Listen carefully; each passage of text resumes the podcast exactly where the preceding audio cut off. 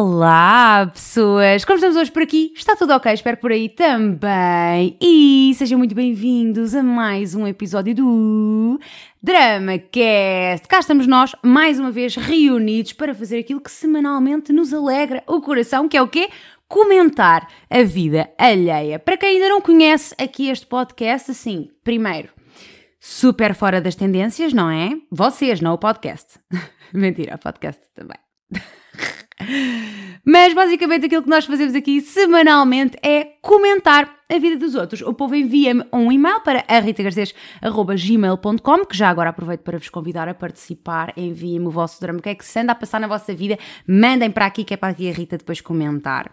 E, yeah, e basicamente é isso. Uh, Mandam-me um e-mail, eu leio, aqui em conjunto, não é? E eu comento e o povo também nos comentários lá no YouTube ou aqui no YouTube, dependendo de onde é que vocês estão. Anyway, hoje temos três dramas e vamos já já abri-los, mas antes disso, eu quero que vocês deixem o like. Subscrevam o canal, pois está claro, não é? Que ajuda imenso. E sigam a minha página lá no Instagram, para a malta conviver assim na base diária. Pode ser. Muito bem, muito obrigada. Dado o abracinho virtual, vamos então ao primeiro drama do dia que nos chega da Teresa e a Teresa diz: Olá Rita, podes-me chamar Teresa. Adoro o teu trabalho, a tua forma de ser e a tua dedicação. Pequena introdução. Já há algum tempo que estou para te enviar este e-mail, mas com os meus mais recentes, perdão, com os mais recentes desenvolvimentos, decidi arriscar. Já devia ter decidido arriscar há mais tempo, porque se houve desenvolvimentos é porque ainda não está resolvido e já podia estar, está a ver. Sou da zona de Braga e tenho 23 anos, solteira e um pouco deprimida. Ah, quem não? Não é? Quem não? Acho que qualquer pessoa que respire e tenha um cérebro útil, não é? Está um pouco deprimida. Achei importante referir. Estou no emprego há alguns meses e nunca tive interesse por nenhum dos meus colegas, mas no emprego anterior isso aconteceu. Só que eu achei que não era correto desenvolver nada, porque já sabemos como é que as coisas funcionam entre colegas, a tragédia. Vocês desculpem, mas eu decidi ter o microfone na minha cara e, portanto, à frente de tudo aquilo que eu tenho para ler. Isto aqui, em termos logísticos, está uma desgraça, momento. A few moments later. Recentemente comecei a falar com um dos meus colegas de trabalho. Estamos em secções diferentes, mas temos contacto durante o dia, nas horas de almoço ou pausas. Às vezes, temos de nos ajudar uns aos outros e ir às áreas uns dos outros. Recentemente, ele começou a falar mais comigo, às vezes com aquelas coisas parvas que não têm piada nenhuma, mas que ficam a remoer. Tipo o quê? Não, não sabemos do que estás a falar. Um dia enviei-lhe uma mensagem, já não sei bem porquê, mas nada de especial. Ele respondeu-me uma, respondeu-me duas, até que um dia estivemos imensas horas a conversar. Assuntos diversos, pessoais, de trabalho, opiniões. Acabámos a falar em assuntos mais sensíveis e ele disse que não deveríamos falar sobre isso por mensagem porque era um tema sensível. E ele disse: Nossa, escrevemos tão bem. Meu Deus, gente, eu adoro-vos de coração, mas assim, vamos caprichar na forma como escrevemos à tia Rita, tá bem? Porque assim, eu fico agoniada com a construção frásica de algumas pessoas que me passam por aqui. Ele disse que podíamos marcar um almoço e eu achei bem, porque de todo o tempo que estou neste emprego nunca tive nada fora do trabalho com nenhum dos meus colegas, nem cafés, nem jantares de Natal, nem nada disso. E concordo plenamente contigo, que é um drama e só a sensação de termos de agradar a pessoas que queremos vão, mas é para o Santíssimo Senhor Cu. Cu não foi melhor do que, do que ela escreveu. Sim. E sim, realmente não há a menor pachorra. Uma coisa é nós queremos estar com alguém do nosso trabalho fora do ambiente de trabalho. Ok, chuchu, beleza. Outra coisa é nós sermos obrigados a conviver com malta do trabalho com quem não temos a menor afinidade. Assim, não, please, stop. Não entendo nem nunca vou entender a obrigação de ir a jantares de Natal com malta com quem nós não nos identificamos. Pá, não! O tempo é uma coisa tão preciosa, porque é que o gastamos com gente de quem não gostamos? Ah, para parecer bem. Não. Continuando, ele disse para marcarmos um almoço e que iria ter comigo durante a minha hora de almoço. Íamos encontrar-nos num centro comercial que é perto. Supondo que combinámos para um dia 3. No dia 1, ele disse-me que não ia poder ir. O meu primeiro pensamento foi: convidam-me por simpatia, mas não quer realmente ir almoçar comigo. Só que ele disse que podíamos ir no dia a seguir e assim foi. Combinámos, na hora estávamos lá. Óbvio que eu cheguei mais cedo, mas vamos fingir que eu não fui assim tão creepy e desesperada. Correu super bem, quis pagar, achei cavalheiro, aceitei, conversámos de imensas coisas, tudo menos o que foi combinado, digamos assim. As coisas foram surgindo. Terminou o almoço, tudo ótimo, um momento agradável enquanto amigos e colegas de trabalho, whatever. A situação aqui é que um dia ele tocou-me uma cena super simples no, no braço e eu senti aqueles arrepios que vêm bem do fundo. Não sei se estou no mood para criar aquele ambiente constrangedor, mas os arrepios não enganam. Ele é uma pessoa muito diferente, muito mais decidido dos seus objetivos. Eu sou mais autodestrutiva. Por favor, dá-me a tua opinião, diz-me o que fazer. Devo ignorar a sensação que tenho quando o vejo e aproveitar que pode ser um bom amigo com o qual posso falar, ou arrisco e possivelmente acabo por perder um amigo, um colega, criar mau ambiente e autodestruir-me um pouco mais.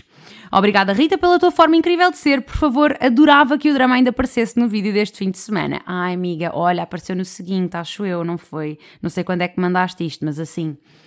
Lamento, chegou um pouquinho tarde, mas chegou. Os teus stories enviaram-me diretamente para aqui hoje, portanto fica a aguardar o teu tough love. Fofucha, assim, eu acho que tu és demasiado negativa. Realmente, todos temos ali um pequeno toque de depressão. Não, nem todos temos um pequeno toque de depressão. Depressão é uma condição, mas toda a gente tem um quê de deprimida. Eu, pelo menos, consigo identificar-me com isso. Mas, ainda que tenhamos sempre, ou possamos ter às vezes, e muitas vezes, um olhar meio negativo em relação às coisas que se vão passando na nossa vida, também é preciso ter ali um, um, uma esperança, pelo menos, não é? Onde há vida há esperança, portanto, filha, um bocadinho. O moço convida-te para almoçar. Disse que no, no, dia 3 não podia, mas no dia 1 foi, que fosse no dia a seguir, whatever.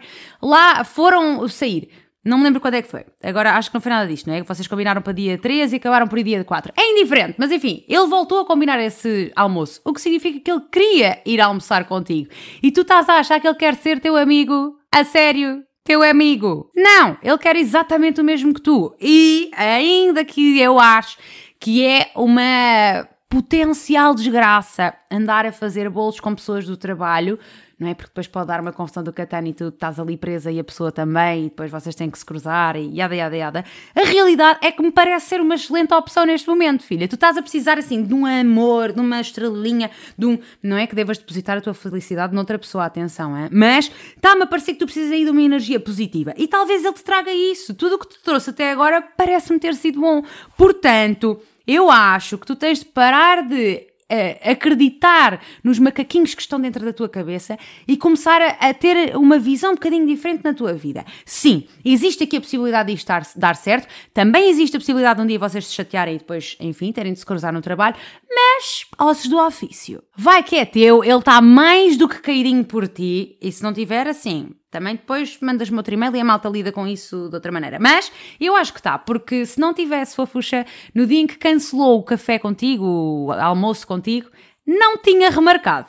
Esse seria um sinal, que não foi o que aconteceu. Portanto, mais esperança nesse coração palpitante e siga a bola para a frente, filha. Esqueci-me de dizer, mas o título do drama era Drama Urgente, portanto fiquem com essa. E o próximo tem o título Um pouco perdida e chega-nos da Borboleta. E a Borboleta diz: Olá, Rita, tenho 24 anos, em breve 25, e estou solteira. Nunca tive muita sorte com os homens, mas a verdade é que às vezes sinto-me sozinha. Passo a citar: Namorei com um boy, trabalhávamos no mesmo sítio e ele ficava lá em casa algumas vezes. Num belo dia, ele despejou-me de casa. Literalmente, roubou-me e basou sem que eu o voltasse a ver.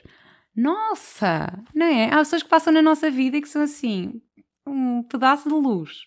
Sem grande energia, mas. Passado alguns anos, dois se não estou em erro, conheci um outro boy e ficámos muito próximos durante um bom tempo até que começámos a namorar.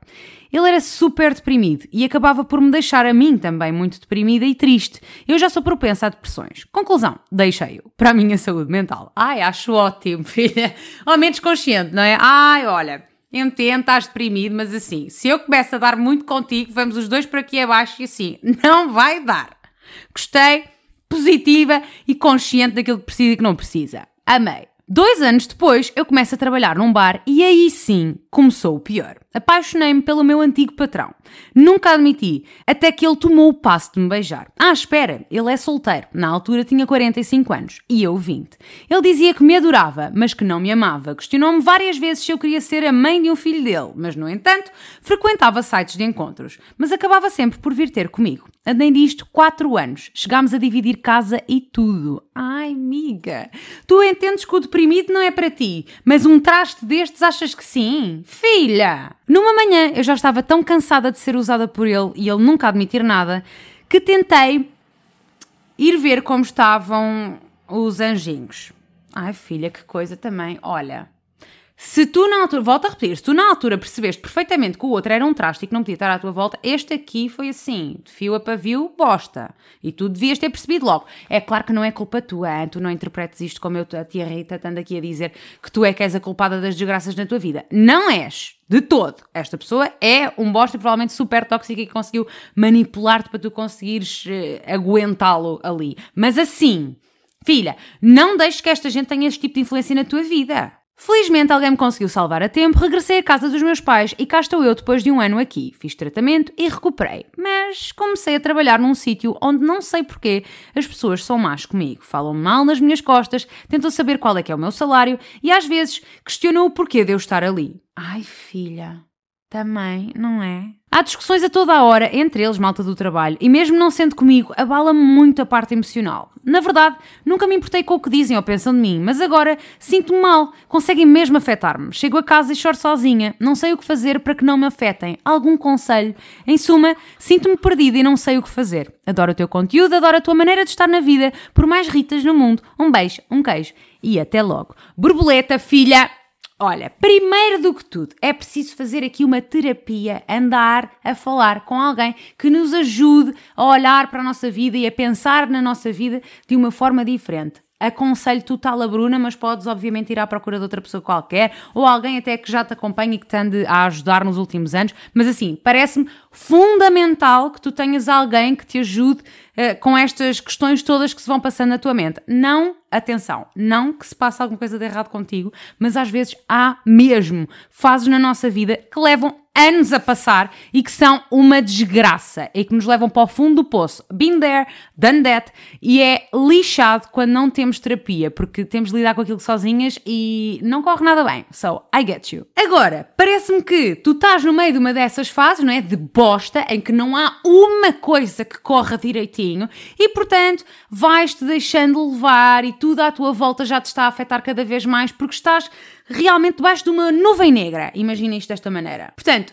acho que é preciso esta terapia para tentarmos começar a desviar a nuvem negra, pá, que venha a nuvem na mesma, que às vezes a fase é assim mesmo, mas que seja assim um bocadinho mais esbranquiçada, menos, enfim, desgracenta, né? Em relação ao teu trabalho, tu tens duas hipóteses. Ou te mantens lá e tentas abstrair, o que não me parece de todo a cena, eu já tentei fazer isso, não funciona, ou vais à procura de uma outra coisa, mesmo que tu não saibas se é melhor, se é pior, se é o raio que te parta, mas que tem ali um fundinho de esperança de luz e tentas num outro sítio, pá, com outras pessoas. Às vezes o trabalho até ganhas menos do que aquilo que ganhas atualmente, mas o ambiente é melhor e, portanto, todo essa, esse peso que está agora em cima de ti sai e a tua vida muda. Às vezes precisamos de mudar completamente os estímulos à nossa vida à volta, à nossa volta, era isto que eu dizer, que eu queria dizer. A pessoa não está a conseguir falar, a pessoa não está a conseguir falar. Mas às vezes é preciso mudarmos os estímulos à nossa volta para que a nossa forma de estar na vida também mude. Quando é tudo igual durante muito tempo e nós já estamos habituadas àquele ramo-ramo e já temos uma tendência porque aquela fase está a ser assim, ou mesmo porque psicologicamente temos essa tendência a, a vermos as coisas com, com os olhos mais tristes, epá, aquilo é uma bola de neve e nunca mais acaba. Portanto, mudar completamente os estímulos, arranjar uma boa terapeuta, um bom terapeuta que te ajude a ver a tua vida vida de outra forma, a pensar na tua vida, a refletir acerca de tudo e a despertar aí um novo, uma nova borboleta, filha. Porque tu, neste momento, estás enfiada num poço que assim, dificilmente vais conseguir sair daí se mantiveres tudo como está. Eu acho sempre que mudar de vida é a cena. Portanto, esse é o conselho aqui da tia Rita. E por favor, afasta-te de boys traste. Não te voltes a deixar ir na conversa de um atrasado mental como este senhor aqui dos 45 anos, que assim, Deus o tenha. Quer ter um filho contigo, mas depois anda em apps de, de encontros. Faz todo o sentido, pá, todo o sentido. Porquê é que esta gente existe? Eu não, eu não percebo. É por causa desta gente depois nós precisamos de terapia.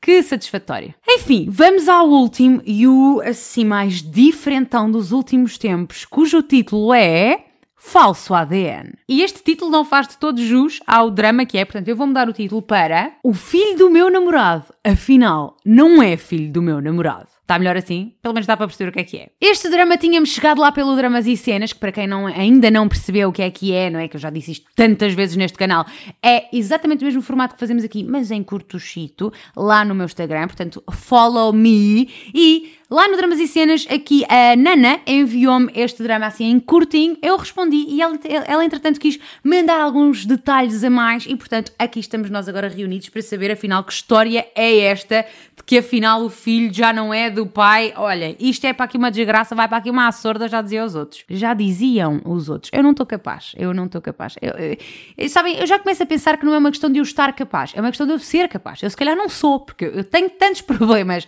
em verbalizar aquilo que penso aqui dentro que, nossa senhora. E entretanto aqui o meu pompom já está todo muito soltinho, olhem. É a vida. Olá, Rita. Vou começar por te pedir desculpa pelo tamanho da história, mas é de facto muito grande porque foram dois anos a vivê-la. Filhota, não é assim tão grande. Já recebi aqui dramas, houve três vezes o tamanho do teu. Quero que saibas que te sigo há imenso tempo e já se tornou sagrado cá em casa ver as tuas histórias antes de dormir. Ai, que linda, que fofa. Bem, em 2020 conheci o Martim, nome fictício, que nunca tinha namorado, só queria noites com amigos e raparigas para dar umas voltinhas. O típico bad boy, tatuado, vistoso e ciente de que podia ter qualquer uma. Fomos ter o nosso primeiro date e eu nem acreditava no que estava a acontecer, porque era tudo menos uma rapariga que fizesse o estilo dele. Quando cheguei a casa recebi um SMS dele a dizer que ia ser pai e que não sabia o que fazer. Eu também, meio que em choque e sem saber o que pensar, respondi-lhe: amanhã conversamos pessoalmente, mas quero que saibas que isso nunca vai afetar nada entre nós.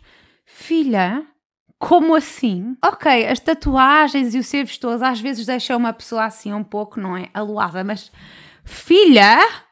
Um date e tu já estás a dizer, ai sim, isso não vai mudar nada entre nós. Não é uma relação de seis anos, calma. Não me arrependo um segundo que seja dessa minha resposta, mas mal sabia eu no que me estava a meter. Não, não, filha, tu sabias. Aliás, devias-me ter mandado logo um e-mail, não é? Para a malta conversar acerca disso. Por favor, não sabias?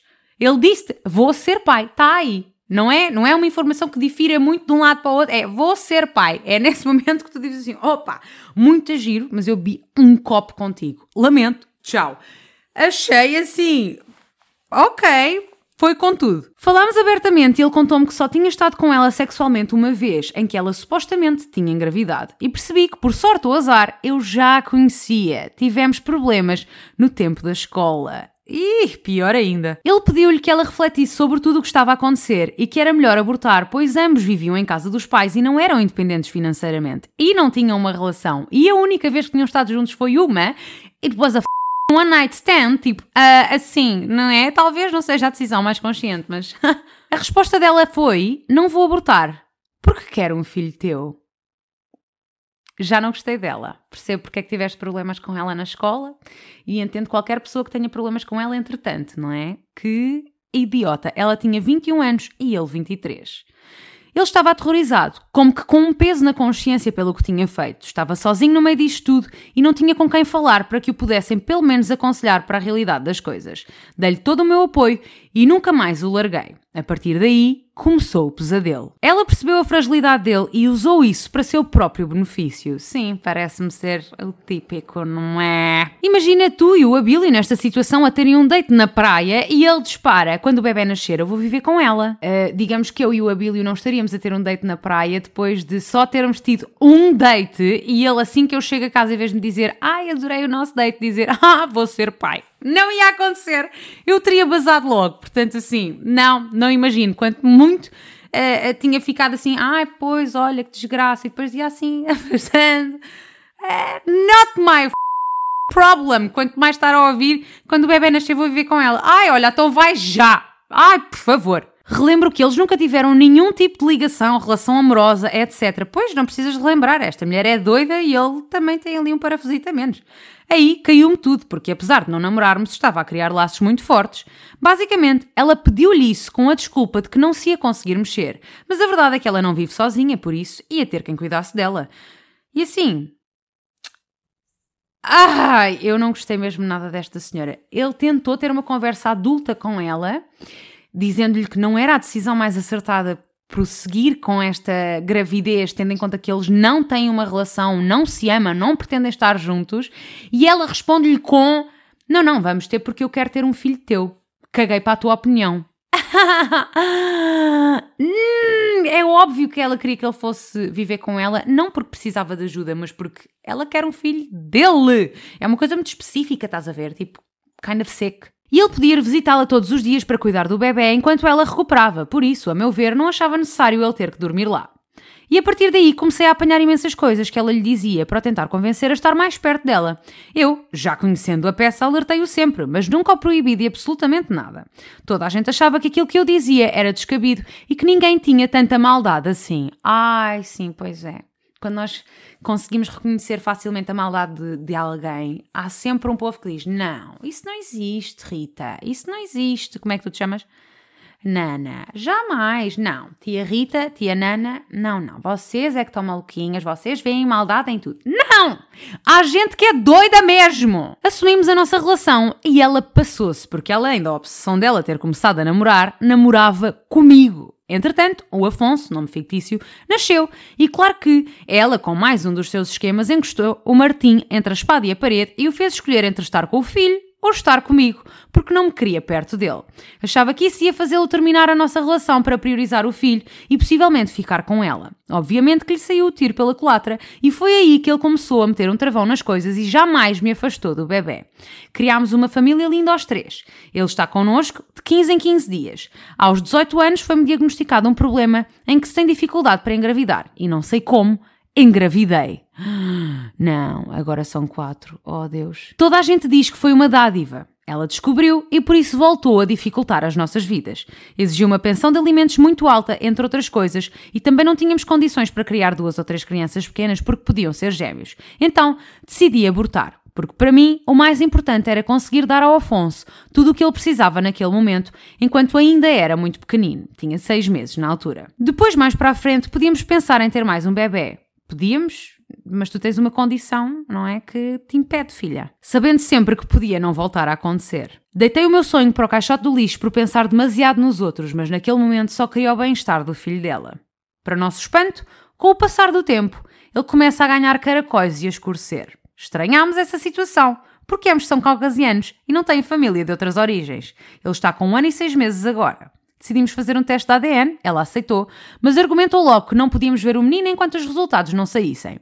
Quis complicar as coisas, mas não conseguiu. Ela tenta muito complicar, ela tenta muito, muita coisa, e assim, eu acho que tudo aquilo que era preciso que se tentasse de facto era acertar-lhe bem com uma biqueira de aço aqui no queixo, porque assim, eu já não aguento! Entretanto, saiu o tão esperado resultado do teste e diz que o Martim está excluído como pai biológico do Afonso. Imagina a nossa cara de bosta, né?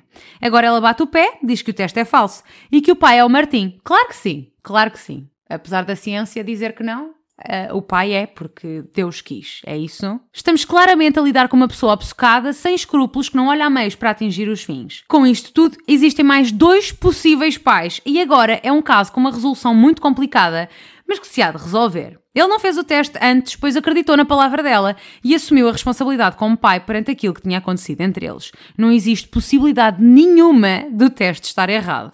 Sei bem que parece um filme, mas é apenas um pedacinho do que temos estado a viver. A verdade é só uma e está do nosso lado. Só me arrependo de ter tentado fazer o bem por alguém que sempre nos quis tanto mal. Mas sei que Deus é bom e vai dar tudo certo. E quando tudo isto estiver resolvido, vamos ter uma família maravilhosa. Caso queiras contar a nossa história no teu DramaCast, podes resumi-la para não ser tão grande. Não resumi, filha, com todos os detalhes.